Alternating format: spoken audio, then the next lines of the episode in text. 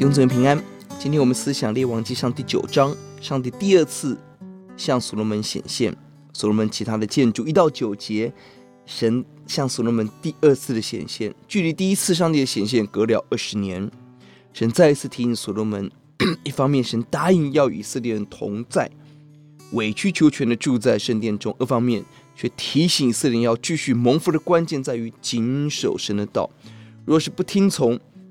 过去神如何与圣殿同在，神又会如何离开圣殿圣民？是建造的越大，将来破坏的羞辱也越大。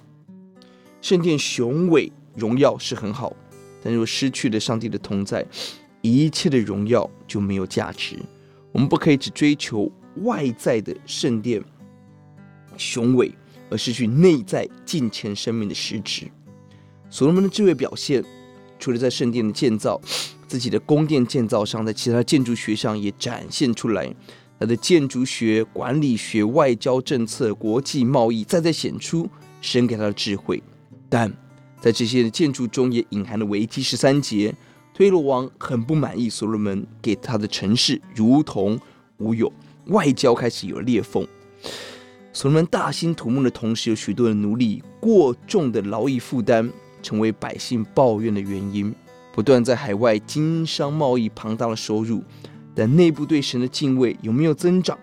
这是大的危机。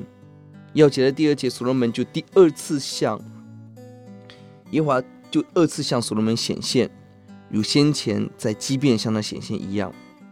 人一生有几次可以得着上帝的显现呢？所罗门何等有福啊！建造圣殿前，神显现鼓励提醒。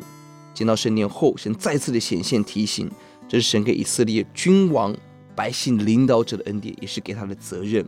第一次显现提醒他要遵行神的话，而这一次再次提醒遵行以外，神要兼顾大卫所罗门的后代居在王位上，回应了八章二十九节所罗门的祈求，但不是无条件的，有一个重要的前提是百姓要遵守上帝的命令。神不是让我们操纵的神。而是要求我们顺服的神，并也加上了提醒：若是不听从，眼前所见这高大雄伟的圣殿要成为外邦的笑谈讥诮。